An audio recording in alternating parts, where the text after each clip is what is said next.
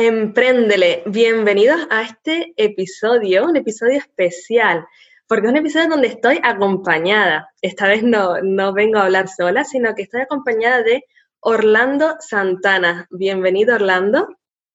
Muy buenas y gracias a Empréndele por la invitación. Siempre es un placer estar al lado de gente que quiere escuchar y quiere dar a conocer no solamente a los emprendedores que siempre tenemos como referentes, sino también a, los que se han iniciado desde Canarias en Chola. pues sí, con, las cholas y, la arena, ¿no? Pisando fuerte. pues muchísimas gracias por sumarte y unirte. Cuando te conté esta idea me dijiste un sí rotundo, ¿no? Y la verdad que eso me emociona un montón.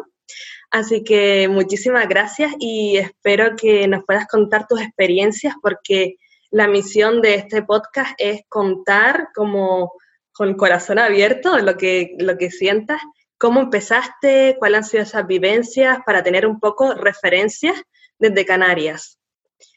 Así que, sin, cuéntame. Bueno, yo eh, en este caso hay mucha gente que dice que eh, el emprendedor no se nace, sino se, puede hacer también. Y hay otra gente que dice que el emprendedor se nace, pero no se hace. Yo en este caso eh, considero de que eh, desde mi punto de vista a mí me viene innato, ¿vale? Desde los 12 años estaba intentando montar cosas, eh, le iba a mi madre y le decía ideas de negocio que quería montar, eh, la gente que estudió conmigo, incluso en el instituto, pues en, el esto final de, bachillerato, me pusieron que quería montar una tienda de ropa.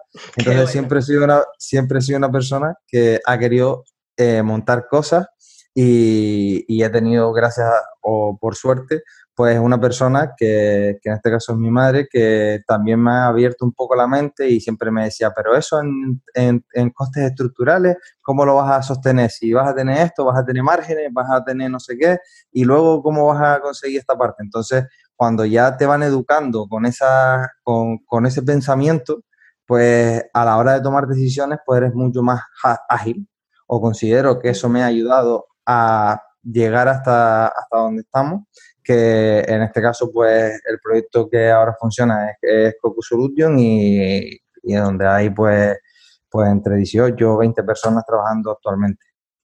Qué bueno, Orlando. O sea que siempre has tenido una mente inquieta y has tenido como buenos referentes en casa que te han guiado ya de manera económica cómo vas a hacer esto rentable, no solo la ilusión y el proyecto, sino de cómo hacerlo realidad económicamente. Voy a hacerte una pequeña presentación de, quién eres y luego tú harás la tuya propia, a ver si coincidimos. Orlando Santana es un emprendedor o empresario canario. Yo creo que ya te llamaría empresario, más que emprendedor, ¿no? Pero Yo siempre soy emprendedor de corazón. sí, todos tenemos el emprendimiento dentro, ¿no? Es un referente de marketing digital en Canarias y es experto en SEO, SEO, no sé si los oyentes conocerán esta palabra, palabrota, y Growth Hacker, también nos lo contarás después. Me gustaría aquí contar cómo conocí a Orlando, por qué quiero que lo conozcan y en qué me ha ayudado a mí. Voy a contar esta anécdota, cómo surgió eh, este contacto antes de yo empezar con el emprendimiento y fue a través de un amigo en común. Este amigo nos reunió a todos en su casa porque quería crear un proyecto voluntario. Este amigo nos contó la idea y entre todos los que estábamos reunidos, eh, recuerdo que Orlando preguntaba, ¿y esto cómo podemos sacarle rentabilidad? Sí, sí, ¿cómo podemos sacar dinero con esto? Claro, todos nos quedamos eh, callados pensando, a ver, es un proyecto voluntario, ¿cómo quieres sacar dinero? y esa, eh, esa idea a mí me chocó bastante y, me gustó la misma vez porque era la única persona que pensaba de otra forma. Luego también eh, recuerdo haber asistido a algunas charlas donde nos contabas, creo que sobre SEO, pero antes de empezar, nos contabas tus experiencias emprendiendo, como por ejemplo que a los 21 años o antes empezaste a, a emprender con tu primer negocio, que te pegaste un batacazo y que eso también te animó y te ayudó a seguir y no eh, descartar esto de emprender, hacer cosas nuevas. ¿Y cómo me ayudó Orlando? Él me ayudó ya una vez, eh, ya tenía el proyecto de Handy Visit en marcha, me ayudó, por un lado, a generar una estrategia digital para captar a nuevos clientes y también, por otro lado, a lograr una estrategia a puerta fría. Eso de ir a tocar eh, las puertas a esas personas que te pueden ayudar a ganar dinero y conseguir nuevos clientes.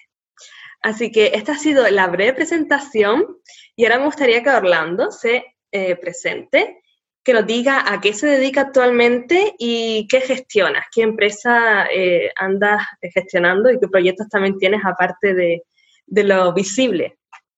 Uf, pues eh, bueno, yo creo que la presentación ha, sido bastante bien. Yo considero que que siempre hay que tener un lado eh, altruista en el sentido de dar para recibir, pero eh, la mejor forma de ayudar, eh, si no tienes financiación pública, porque obviamente cuando yo empecé no había tanta financiación pública para proyectos emprendedores, tienes que buscar formas de rentabilizar. Entonces siempre, pues gracias a las personas con las que me he rodeado, siempre me han inculcado la parte de eh, pensar en términos eh, económicos. Y obviamente porque también vengo de la rama de económicas y, y, es lo que me nace, ¿vale? Pero a partir de aquí, pues bueno, pues he montado una plataforma de empleo, eh, he montado varios periódicos digitales que tienen pues 25.000, 30.000 o 40.000 visitas al mes. No, ahora mismo no lo sé porque no sigo las estadísticas mensualmente. Eh, voy comprando dominios, algunos los sigo monetizando y otros los, vendo. Eh, tuve proyectos de dietas que moneticé con afiliación, tuve proyectos de, temas de tecnología que moneticé con AdSense. Eh, luego me metí en la parte de aplicaciones, pero no aplicaciones interactivas, sino aplicaciones de contenido que publicaban los App Store a través de una herramienta que se llama MovingCube y monetizaba con AdMob.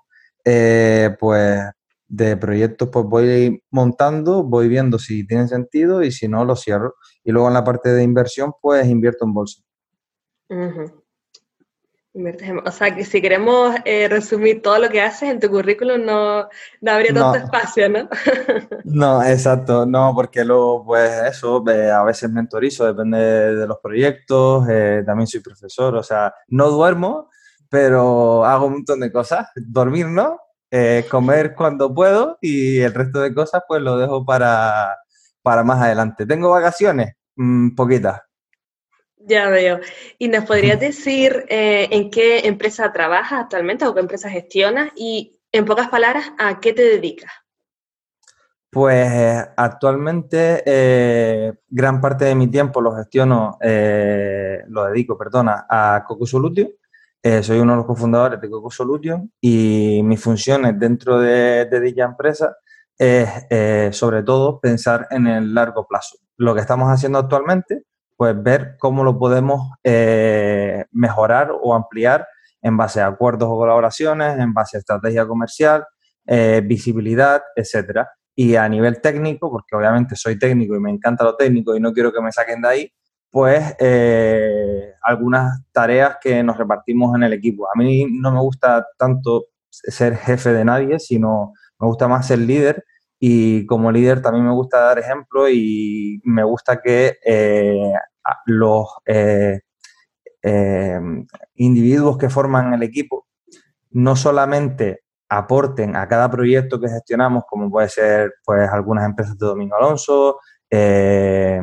HD Hotels, eh, Dunas, etcétera, etcétera, etcétera, un montón de empresas, eh, sino que también me gusta eh, hacerles ver que yo también puedo aprender con ellos. Entonces, pues, inculco un poco el tema de la formación constante y que todos podamos aprender de todo. Yo no soy, yo siempre he pensado que yo no soy 100% experto en nada, pero lo que, en lo que sí soy experto es en aprender continuamente y adaptarme al mercado cada día y en cada momento. Pues sí, yo también siento que eres una gran referencia porque creo que al final el líder también tiene que aprender constantemente y sentirse también que, está queriendo mejorar junto con, con, los empleados, que los empleados vean que también se lo está currando, ¿no? Exacto, yo, también también puntualizando esa parte, el, eh, por ejemplo, el término empleado, que, que, es una cosa que se utiliza mucho, yo en las empresas tecnológicas, o por lo menos como yo lo quiero ver, eh, yo creo que, que estar eh, descontextualizado, porque cuando hablamos de empleados siempre pensamos en el jefe autoritario que manda a sus empleados y le dice lo que tienen que hacer y cómo lo tienen que hacer. Y yo ahora mismo delego muchísimo y me fío del equipo lo suficiente como para tratarlo como profesionales por cuenta eh, ajena. O sea, en vez de trabajar por cuenta propia o por cuenta ajena, pues son al final eh, personas que trabajan para una empresa o dentro de una marca que se tienen que convertir en referentes individualmente. Me parece fenomenal este concepto porque al final parece que se rompe esa barrera, esa pirámide empleado, jefe, empleado, líder, sino que como que todos se sitúan en una misma mm, línea ¿no? de actuación. Exacto. Con un líder. y Orlando, ¿cuándo empezaste a emprender? Cuéntanos. Pues realmente eh, empecé con los deportes electrónicos eh, con 15 años que estuve jugando en la liga profesional eh, del Counter Strike Source eh, durante bastante tiempo y ahí pues empecé a ganar dinero eh, jugando a videojuegos, que esto ahora está de moda, pero hay mucha gente que lleva muchísimos años eh, jugando. Una vez que vi lo peligroso que puede llegar a ser los deportes electrónicos, porque recordemos que son gente muy jóvenes, que si empiezan a ver mucho dinero muy jóvenes, se obsesionan y se vuelve una adicción, no se vuelve un juego simplemente en el que te diviertes, sino se vuelve prácticamente una obligación. Eh, me salí de ese, de ese mundo y eh, seguí con el tema del bachillerato. Una vez que terminé el bachillerato, eh, empecé pues a formarme en temas de negocio, no solamente empezando la, la, carrera de administración de empresas, sino también por fuera haciendo cursos. Y a partir de los 19 años, pues empecé a plantear el primer proyecto que se llamaba Tu Asistente Laboral, que no era ni Tal Jobs eh, tu asistente laboral era un sitio web donde eh, el usuario pues tenía necesidades de que no entendía las nóminas o no entendía cualquier información que le afectara en el terreno laboral y podía llamar a una asesoría, obviamente con un teléfono de pago, y eh, hacer la consulta. Entonces, por ahí empecé, como vi que no tenía demasiada repercusión porque no tenía los conocimientos que tengo ahora ni tampoco tenía el dinero para poder hacer las acciones que podrías realizar ahora, entonces pues lo pivoté y lo pivoté a algo que pues se pudiera montar online y que fuera mucho más escalable en términos económicos. Entonces, una vez que, que terminé eso, monté la parte de, de Tal Jobs. Tal Jobs. O sea que al final tú has sido estas personas que no solo tienen las ideas, sino que también las pones en marcha, ¿no? Pasas a la acción.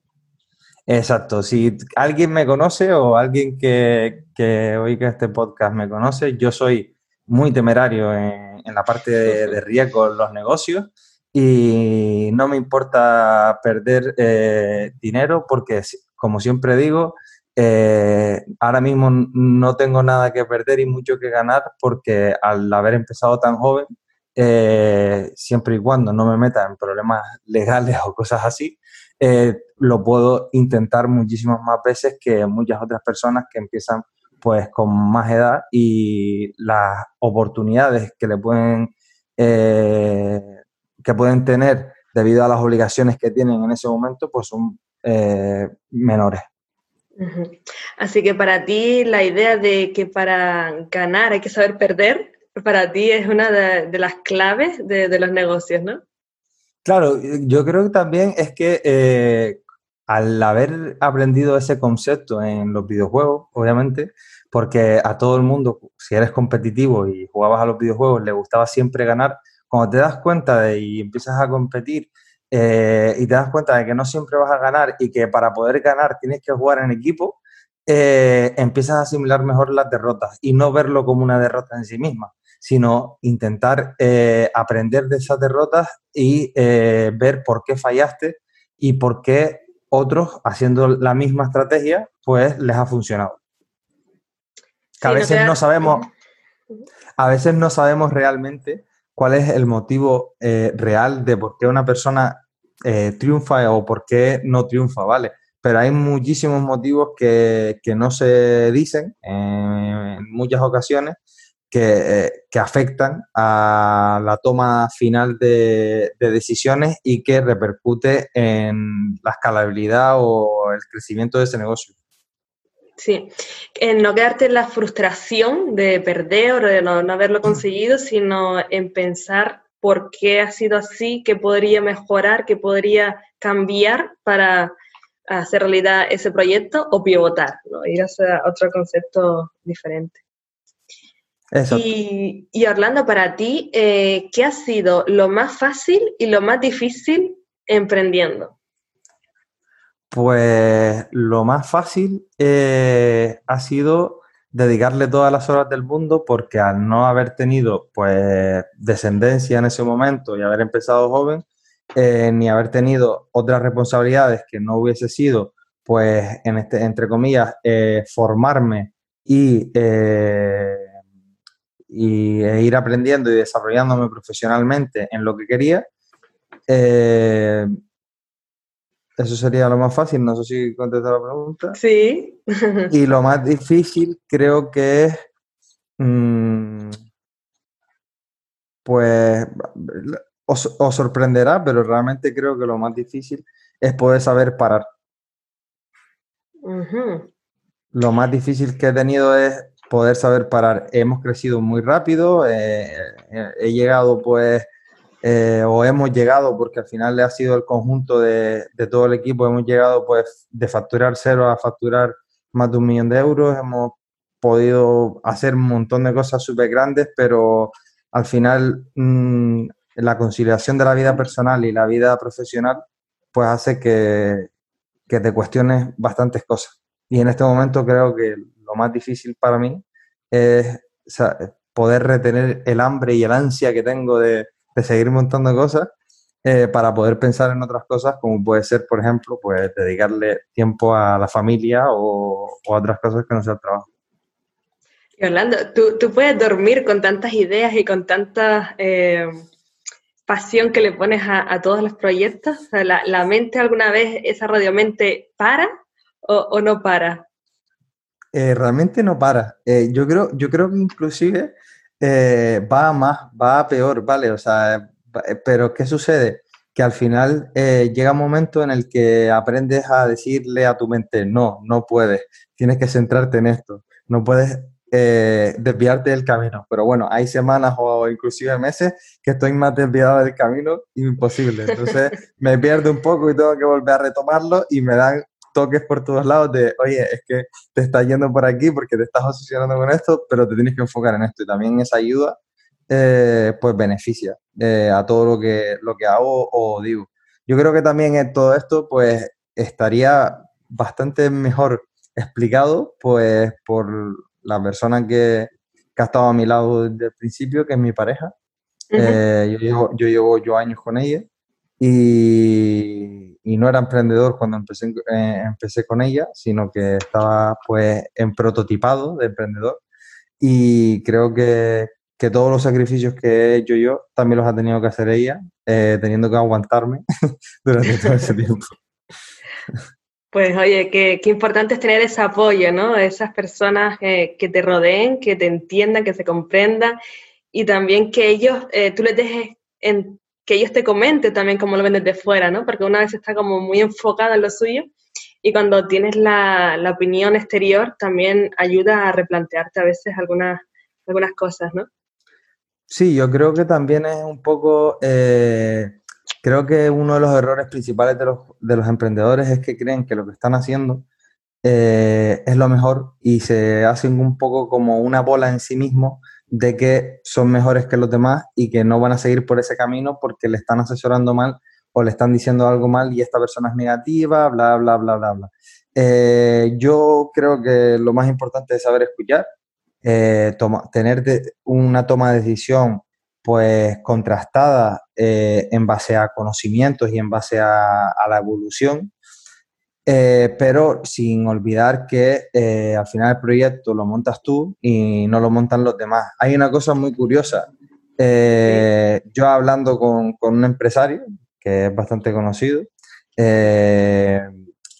me dio un simple consejo que es bastante paupérrimo, pobre, ¿no? O sea, te parece un consejo muy simple, pero que es real, ¿vale? Me dijo, si tú quieres analizar la oportunidad de montar, por ejemplo, una tienda, simplemente ponte en la calle, ponte en la calle, siéntate en una cafetería durante cuatro o cinco horas al día, durante tres o cuatro meses, y analiza cuántas personas van con bolsas caminando y de qué tiendas son, para que analices la demanda, la necesidad y por qué o con qué objetivo va esa gente a esa calle. Entonces, te das cuenta de, que hay muchísimos trucos que, tienen los empresarios, pues que tienen muchísimo más eh, bagaje que tú y que realmente les funciona.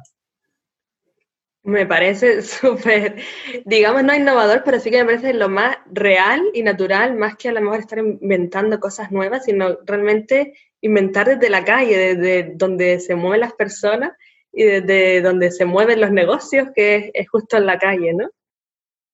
Exacto. Pues justo creo que te adelantaste a la pregunta de en qué crees que fallamos los emprendedores ¿Responderías entonces que es un poco el orgullo de mm, he creado algo y no quiero que esto se venga abajo? ¿O mm, cuáles crees que son los, fallos de los emprendedores? Porque crees que mm, a veces no se queda solo en esa idea, en un proyecto y ya luego se abandona. Yo creo que son eh, tres o cuatro eh, aspectos, ¿vale? El primero, sobre todo, el más importante, es la formación, ¿vale? No quieren perder tiempo formándose. Muchas veces hay muchísimos emprendedores, no digo que todos porque no voy a generalizar, eh, que eh, vienen de una carrera, han terminado su carrera, inclusive han terminado su máster, pero no se quieren seguir formando. Y, a la, y en la forma en que evoluciona el mercado actualmente, sobre todo en los emprendedores digitales, si no te sigues formando, mueres. Y no puedes creer que sabes de todo, ni que puedes aprender de todo eh, sin ayuda de los demás. Entonces, eso es una de las partes importantes que creo que le hace falta, mucha más formación y dedicarle muchas horas. En el primer año que yo estuve eh, estudiando temas de marketing, yo hice 79 cursos.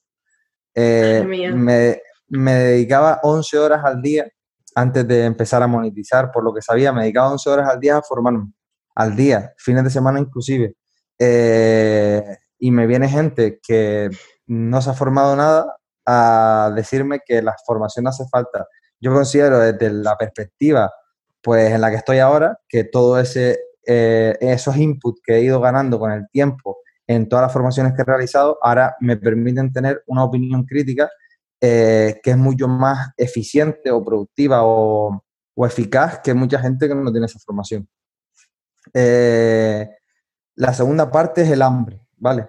Si tú no tienes hambre, si realmente, y hambre me refiero realmente a ese concepto, eh, hambre por comerte el mundo y decir, necesito hacer que esto se levante, necesito hacer que esto gane dinero, nunca vas a conseguir que esto, que eh, monetizar ese proyecto. ¿Por qué? Porque no incentivas tus habilidades comerciales, porque no estás acostumbrado a, a trabajar a nivel comercial, no sabes cómo moverte, entonces te vas metiendo en un estado de hibernación como está España ahora mismo, en el que eh, no vas ni para adelante ni para atrás. Entonces, eh, oye, mira, a nivel comercial me han dicho esto y esto, vale, pues vamos a cambiar toda la presentación y vamos a venderlo de esta forma. Entonces vas interpretando las señales que te da el mercado para construir el producto para el mercado. No, el, no tu producto tiene que encajar en el mercado sí o sí, aunque la idea sea fenomenal. Eh, no tiene nada que ver. Si, no se, si la gente no lo consigue eh, captar o no le ve un valor añadido, no te lo va a terminar comprando. Por tanto, creo que tener hambre y ser constante en la parte comercial es súper básico.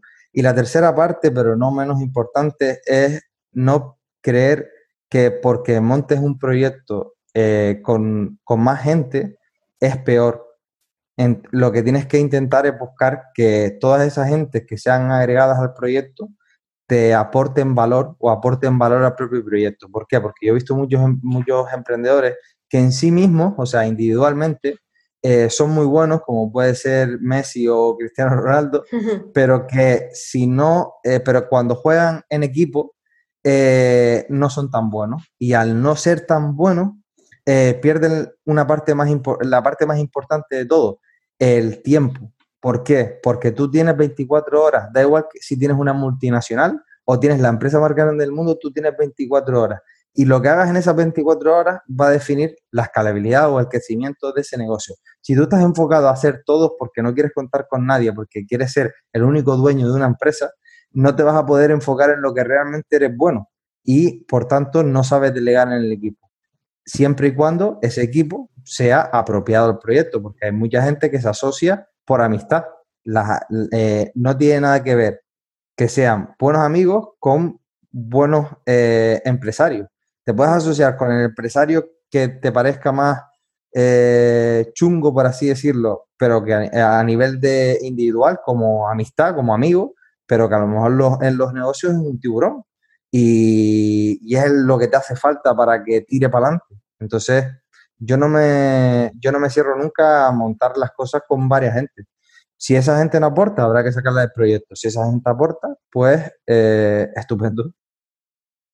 Qué buen resumen. Entonces me quedo con la formación, el tener hambre y eh, no emprender solo, ¿no? Sino emprender con, más personas. Y Orlando, em, cuéntanos una anécdota graciosa o que te haya marcado. Eh, bueno, la, que me ha marcado, la que más me ha marcado, eh, incluso a nivel emocional, es el hecho de que yo pensaba que iba a ser una persona pues que se iba a basar mucho más en los números y no tanto en las personas, porque siempre he sido mucho más analítico que, emocional. Eh, y la gente que me conoce también lo sabe. Eh, pero cuando empiezas a, crecer y te, empiezas a rodear de personas, de un equipo humano, eh, ya no miras tanto por, por ti a nivel empresarial, por tu sueldo, sino por todas las familias que estás ayudando en el día a día con lo que hace la empresa. Entonces, eso es súper bonito y, nunca pensé que lo, que lo iba a sentir. Incluso me he llegado a emocionar el, en fin de año, por ejemplo, cuando hacemos la, cena de empresa, porque creo que, es una parte que si lo vives, pues te emociona bastante. Y eh, una anécdota graciosa, pues eh, Anécdota graciosa. Mm, Ninguna. Tengo bastante. ah, vale. No, tengo bastante. Eh, una, meta, mm, eh, una anécdota graciosa con respecto a, emprender, pues que eh, cogí 700 euros en una inversión, en una campaña de ads, me lo gasté entero y no conseguí ningún lead. ¿Por qué? Porque la tenía mal, porque no sabía segmentarla y luego cuando me puse a investigar, pues no lo tenía cementado bien. Y estaba a lo mejor enseñándole el anuncio a un mexicano que, o a un ruso que no entendía ni que el portal estaba en español. Pues me encanta que cueste esta anécdota con naturalidad de cómo perder 700 euros. En y que eh, no, eh, gracioso, ¿no? Porque para otras personas sería un fracaso de no lo cuento porque se van a reír de mí. Bueno, sí, una vez perdí 700, otra vez perdí 4000, eh, he perdido mucho, mucho, mucho dinero y podría contar muchísimas anécdotas porque no, no es que no, no me hagan, no me duela el dinero, claro que me duele, me duele igual que cualquier otra persona, pero son anécdotas graciosas porque te das cuenta de que hace eh, ser incompetente, o sea, cuando eres incompetente en algo y no buscas un profesional que te lo haga de forma apropiada, eh, es tan fácil perder esos 700 euros que me costó muchísimo tiempo conseguirlos, porque en ese momento había pedido un préstamo ICO al banco eh, para montar el proyecto, me costó mucho conseguirlo y lo perdí en cuatro días. Entonces ahí me dolió, o sea, me dolió bastante, estuve bastante tiempo de bajona, pero ahora lo recuerdo como que inútil era por no haberme apoyado y no haberme formado antes de ponerme a hacer esto que es lo que hablamos antes de formación, formación y formación. Sí, que es necesario pegársela, es necesario eh, perder para poder luego mm, ver las cosas de otra perspectiva y darte cuenta de que hay que formarse, como dice, y de que hay que utilizar otras estrategias. ¿no? Sí. Y ahora te invito, Orlando, a que me hagas una pregunta. No sé qué me puedes preguntar, porque esto no lo hemos hablado antes, así que dispara. Eh, ¿Qué es lo que crees que hace falta para que la gente joven admire a los empresarios? A los empresarios mm, teniendo a lo mejor un prototipo de persona de 40, 50 años o... No, en sí mismo que, eh, considero o veo que mucha gente no vea a generalizar nuevamente, eh, no ve a los empresarios como héroes, sino ve a los empresarios como explotadores. Y considero que a, día de hoy no hay eh, tantos empresarios explotadores, sino que hay muchos empresarios que son héroes, que se levantan cada día, que tienen crisis de ansiedad, que van al hospital por crisis de ansiedad de los nervios que pasan y que pasan realmente pues problemas por conseguir pagar sueldos, etcétera, etcétera. Entonces, creo que eh, cuando hablo con mucha gente joven, eh, tienen una visión del empresario explotador. Entonces, ¿qué crees que hace falta para cambiar eh, ese concepto y que el joven vea al empresario como un héroe, como pasa, por ejemplo, con los emprendedores en Estados Unidos?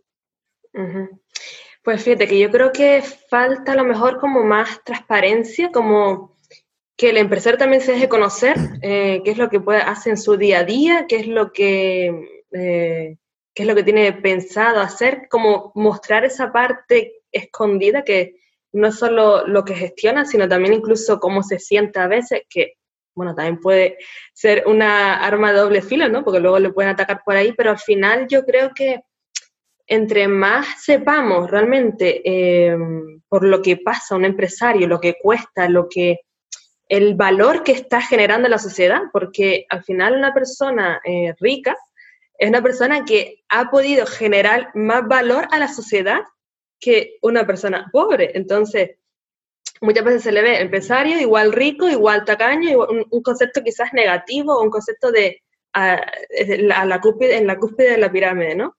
Así que por eso también, mm, ahora te contando contigo, Orlando, eh, que has emprendido de muy joven, y eres empresario y tienes a muchas personas a tu cargo, mi intención con, este, con estos podcasts es llegar a, más canarios, porque sé que ahí cuesta, eh, quizás más todavía, no sé si por el desconocimiento y también, por otro lado, sé que ahora hay más programas de emprendimiento, que eso también me, me la verdad que me alegra un montón y me enorgullece pero sí que también creo que nos ponemos muchísimas limitaciones nosotros mismos para no eh, hacer cosas. Al final, mi, yo siempre pienso que, ¿quieres hacer algo? Pues hazlo, ya, mañana, ¿no? No, te lo pienses dos veces, porque si nos ponemos pegas, no vamos a hacer nunca. Así para mí, lo que quizás, para quitar como esa idea negativa del empresario, que se deje conocer un poco más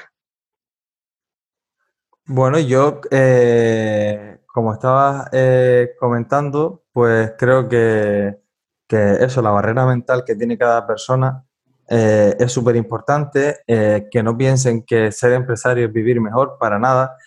muchos empresarios no tienen tiempo ni para gastarse lo que generan, por tanto están todo el día trabajando y realmente muchos de ellos se convierten en adictos al trabajo. Lo que pasa es que solamente vemos por la tele a Bill Gates, a Elon Musk y a Jeff Bezos, pero no vemos a Paco, que tiene dos talleres, uno en Fuerteventura y uno en, Gran Canaria, eh, ni vemos a Juanita, que tiene una tienda de moda en Telde o en Santa Cruz. Eh, por tanto, pues muchas veces pues, nos hacemos una opinión sobre eh, la vida que llevan unos con respecto a la vida que queremos y pensamos que cuando emprendemos somos dueños de nuestro tiempo. Y para nada, nada que ver. Vale, cuanto más dinero se genera, menos dueño de tu tiempo eres. Pues sí, la verdad que al final el mayor ejemplo, el mejor ejemplo lo tenemos al lado de nuestra puerta de nuestra casa, ¿no? Todas esas eh, personas que tienen sus propios negocios en la calle, que luchan día a día por generar valor, por vender, lo de toda la vida y, a veces podemos pensar que esos referentes internacionales nos pueden desviar un poco y pensar que, uy, yo nunca voy a ser Bill Gates, yo nunca voy a ser eh, Messi, lo dejo, ¿no? Pero al final podemos emprender desde nuestras propias capacidades, desde lo más pequeño, podemos aportar siempre algo de, valor y, no tenemos por qué ser un, grande. Al final, eh, lo que se trata es ayudarnos unos a otros, ¿no? Exacto, si, si llega esa oportunidad, eh, tendrá que llegar porque has tomado buenas decisiones en el camino, pero no creo que ninguno de esos grandes haya empezado diciendo voy a ser Juanito, sino que han ido evolucionando su negocio, han ido creciendo y han ido tomando buenas decisiones y rodeando, eh, rodeándose de gente que realmente les aporte valor y también les sume y el conjunto de ese valor, o sea, el agregado de esa cadena de valor hace que esa persona sobresalga. Pero al final, en el día a día, eh, Amancio Ortega no estará en la toma de decisión, sino será Pablo Isla. Eh, Bill Gates no estará en la toma de decisión solamente, sino habrá un equipo detrás que analice todas esas necesidades, oportunidades de los mercados para entrar. Entonces, al final, siempre nos quedamos con ese referente, pero mm, no, nos olvidamos de toda esa gente que está detrás y que también, obviamente, tiene su mérito y su valor por hacer que eso crezca. Sí, todo lo que no se ve como en un iceberg, ¿no? Todo lo que está debajo del iceberg es lo que al final hace que, que se lleven adelante muchos proyectos y muchos negocios, lo que no se ve.